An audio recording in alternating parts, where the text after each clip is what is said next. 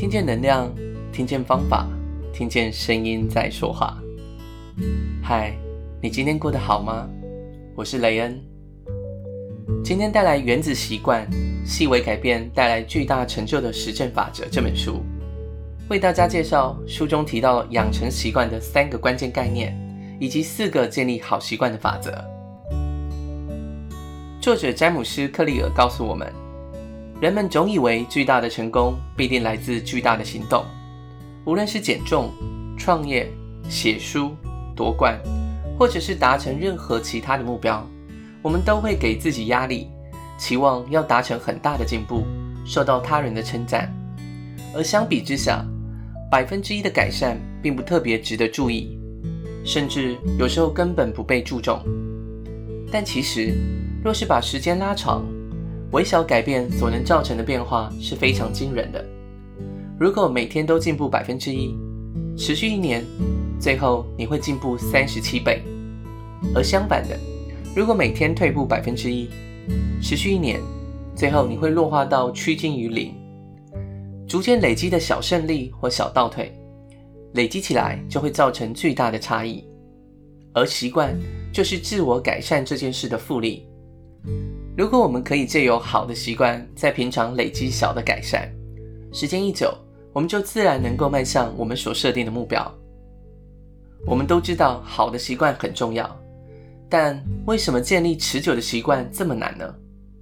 想象一个场景，在我们的面前放了一个冰块，房间很冷，但是以很缓慢的速度在开始增温，于是温度从零下六度、五度到了四度。这个时候，冰块还在我们眼前的桌上，没有什么变化。接着，零下三度、两度、一度，一样什么事也没发生。但是接下来，到了摄氏零度，冰块开始融化了。这一度与先前的一度没有什么差别，却发生了巨大的变化。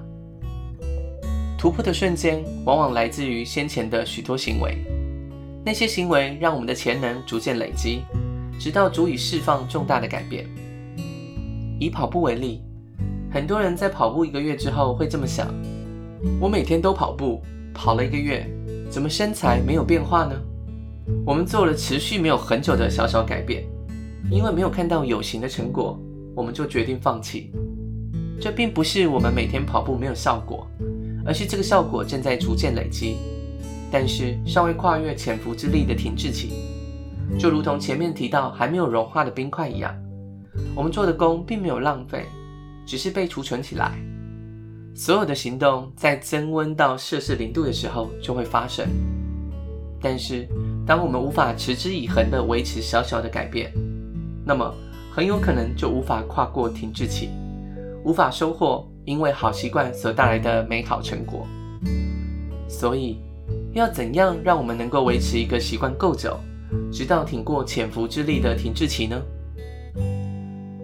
一般我们认为要得到人生想要的事物，比如说练出更好的身形、建立成功的事业、花更多时间与朋友和家人相处，最好的方法是设定可行的确切目标。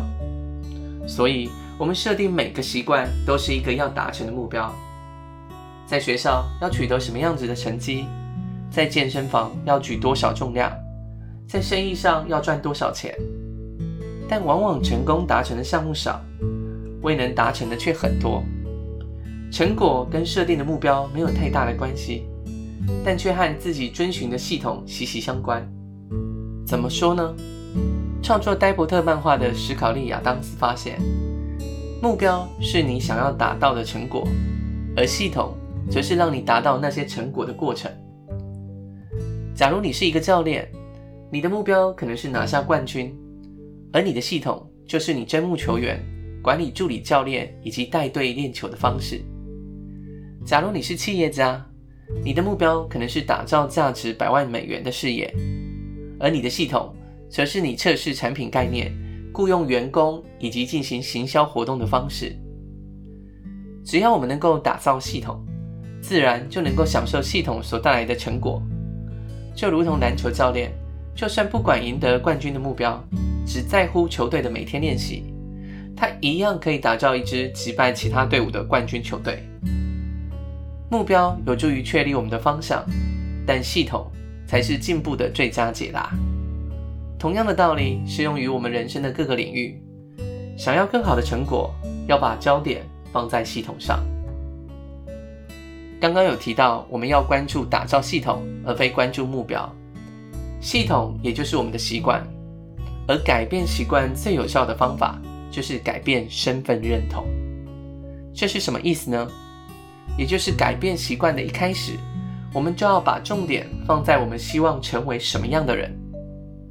例如，两个拒绝香烟的人，有人递出香烟的时候，第一个人说：“不用了，谢谢，我正在戒烟。”第二个人说：“不用了，谢谢，我不抽烟。”第一个人的回答似乎没有问题，但是他依然认为自己是个吸烟者。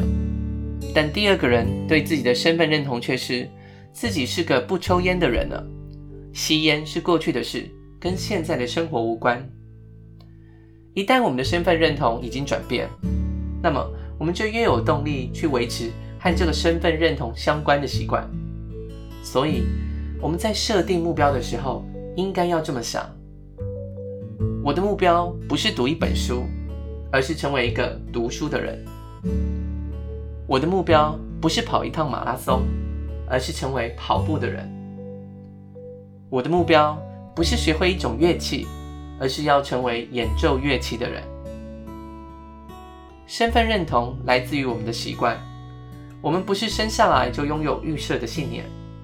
每一个信念，包括对自己的看法，其实都是由我们的经验形塑而成的。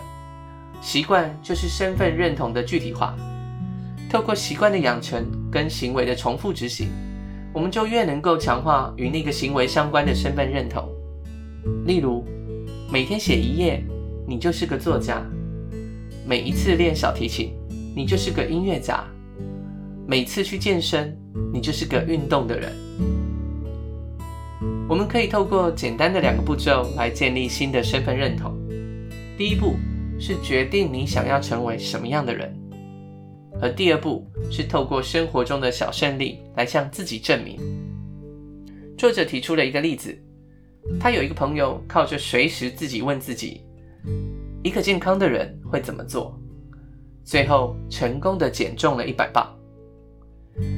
他一整天都把这个问题当成他的行动指南，像是一个健康的人会选择走路或是坐计程车，一个健康的人。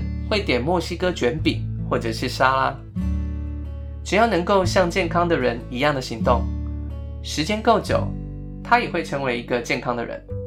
这就是习惯形塑了身份认同，而身份认同又形塑了习惯，这是一个双向的循环。要注意，我们的焦点要放在成为某一种人，而非得到某一种成果。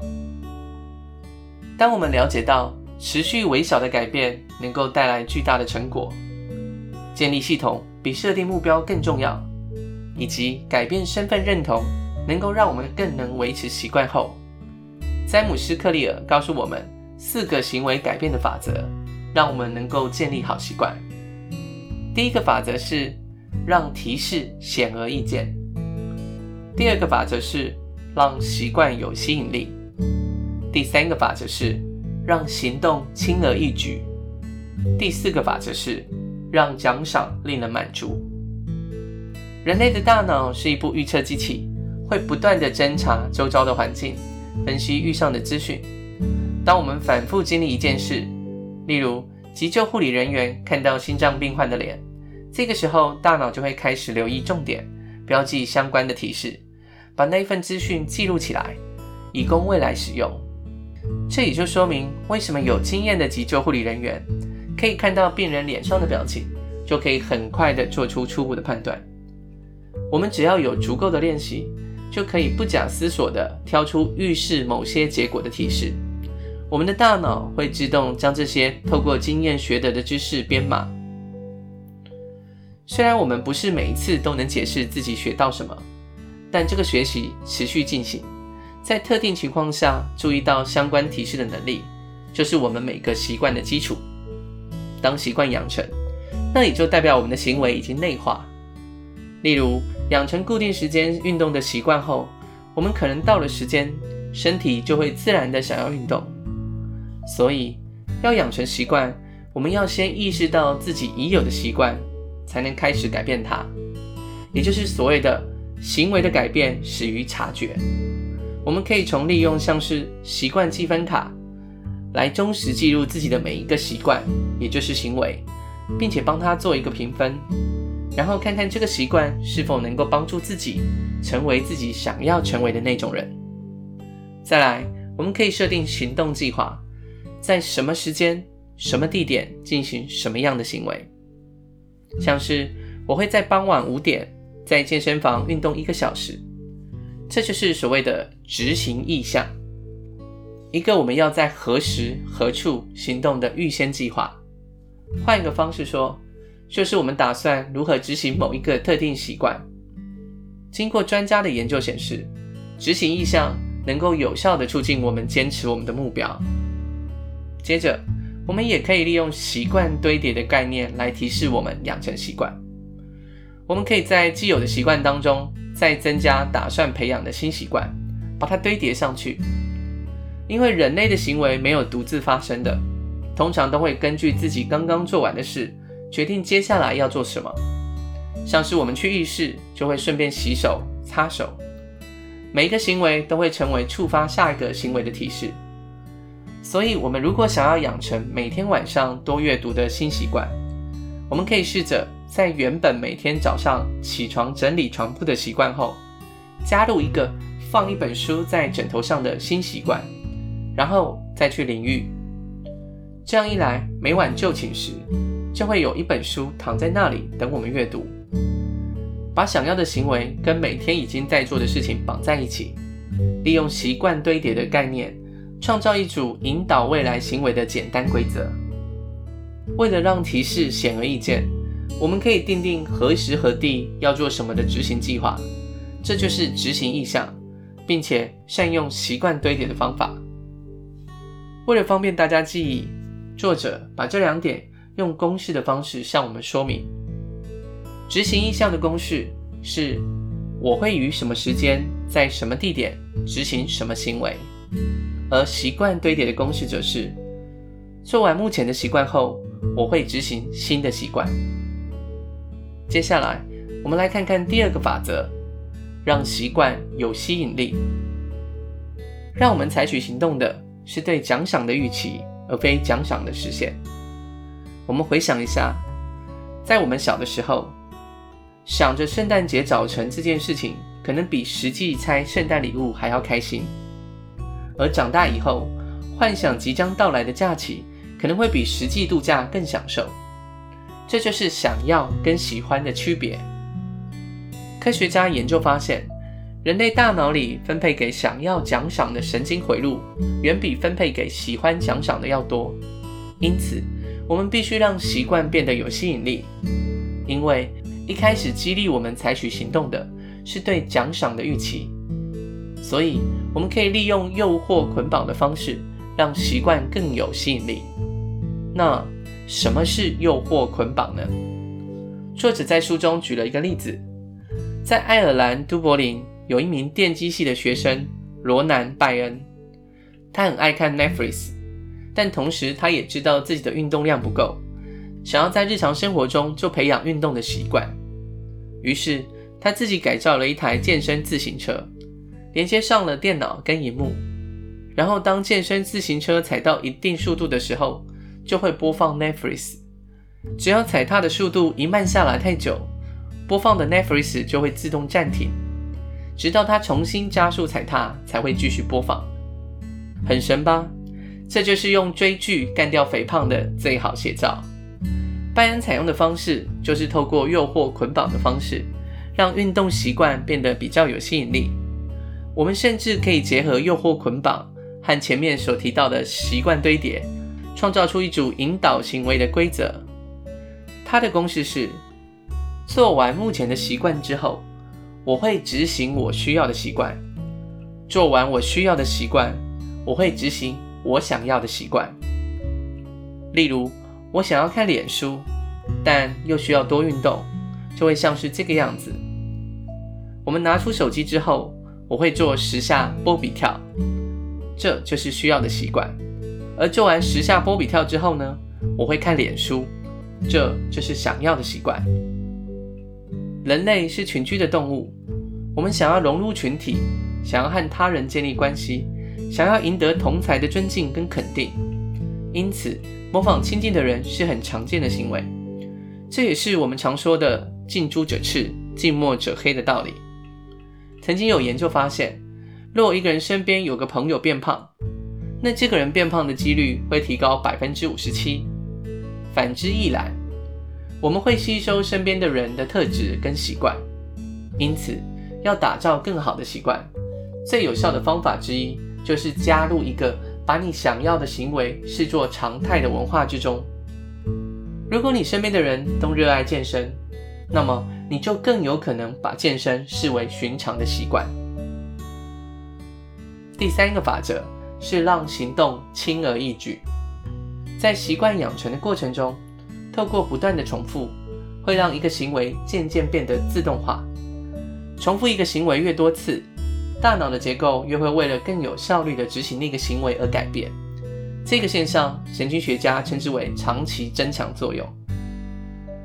习惯的养成取决于频率，而非时间。像是我们常常会问，要多久才能建立一项新习惯呢？但实际上，我们应该要问。要花多少次才能建立一项新习惯？时间的长短无关乎习惯的养成，真正行动并且不断重复的执行，才有助于习惯的养成。所以，坐而言不如起而行。但是，要怎么让我们的执行更容易达成呢？我们可以试着采用以下的几种方法：第一，让习惯简单到就算没有意愿也会执行。因为人类的天性是遵循最小努力原则，在两个类似的选择当中，人会自然倾向选择花费最少力气的那一个。如果我们的目标是一天做一百下伏地挺身，那需要很大的能量。一开始，也许我们受到激励，亢奋地完成它，但是几天后，如此巨大能量的消耗会让人感到疲惫。相比之下，如果维持每天做一下伏地挺身，这几乎不费吹灰之力，因为花费的能量很少，因此越容易养成习惯。除此之外，我们还可以准备让自己轻而易举执行的环境。例如，想要让饮食更健康，那么我们可以利用周末切好大量的蔬菜水果，放进容器里，这样一来，我们在周间就可以轻易取得随时可供食用的健康食物。第二是运用两分钟法则来停止拖延。当我们建立目标来养成习惯时，往往把目标定得太大而难以实现，或者是因为一时兴起，坚持了前面几次，后来就怠惰，无法继续下去。因此，我们可以利用执行两分钟的概念来养成习惯。因为花费的时间较少，也代表要花费的能量很少，更容易的让我们养成入门的习惯。例如，每晚睡觉前的阅读变成读一页就好；做三十分钟的瑜伽变成拿出瑜伽垫就好；跑三公里变成系好跑鞋的鞋带就好。而当这个入门的习惯养成后，我们会想，两分钟太简单了。那我们是不是可以试试五分钟、十分钟，这样逐步的增加时间，并养成我们的习惯？如果我们要养成跑马拉松的习惯，我们可以从穿上跑鞋，到走十分钟，到走一万步，最后到可以跑马拉松。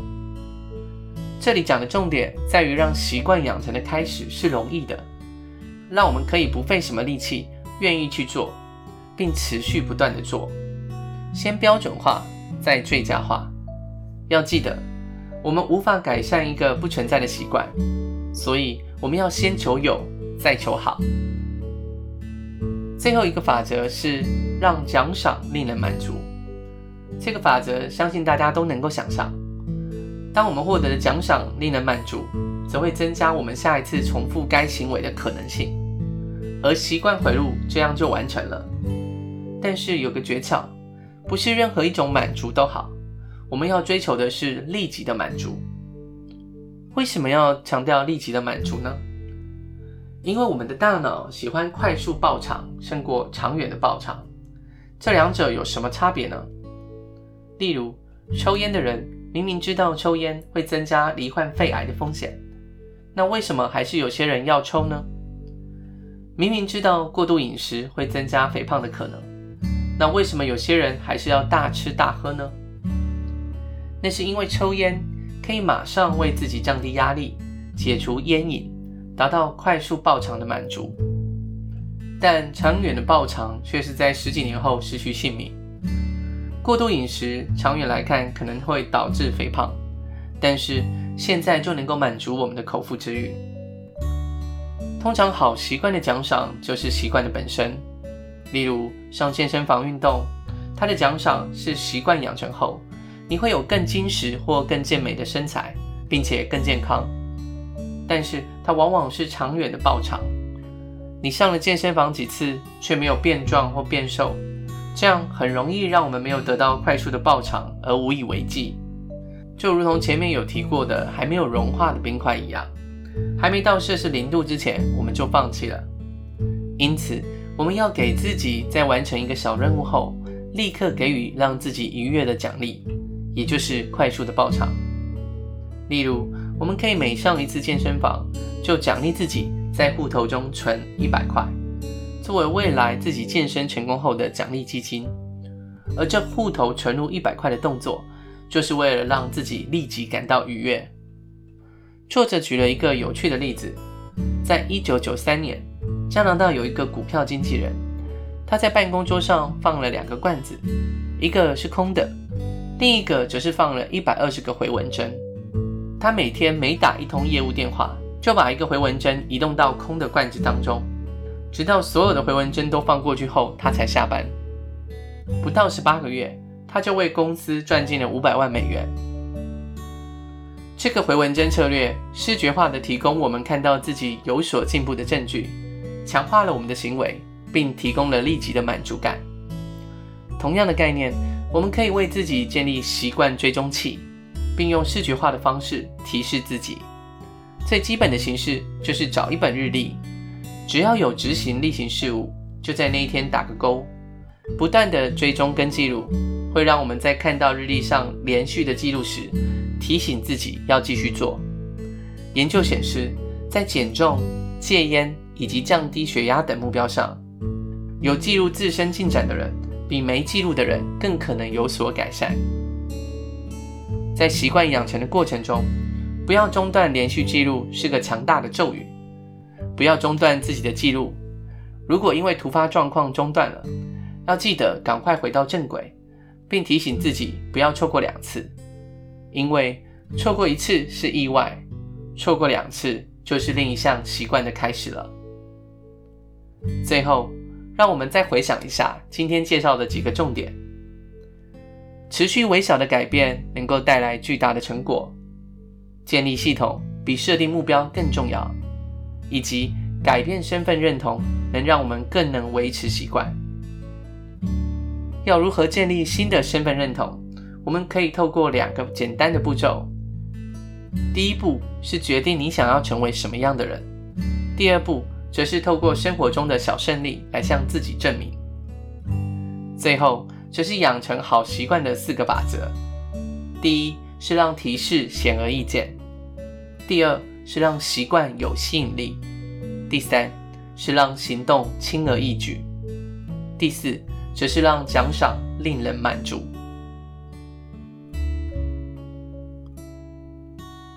听见能量，听见方法，听见声音在说话。我是雷恩，与你一同分享，利用原子习惯，让细微改变带给自己更美好的未来。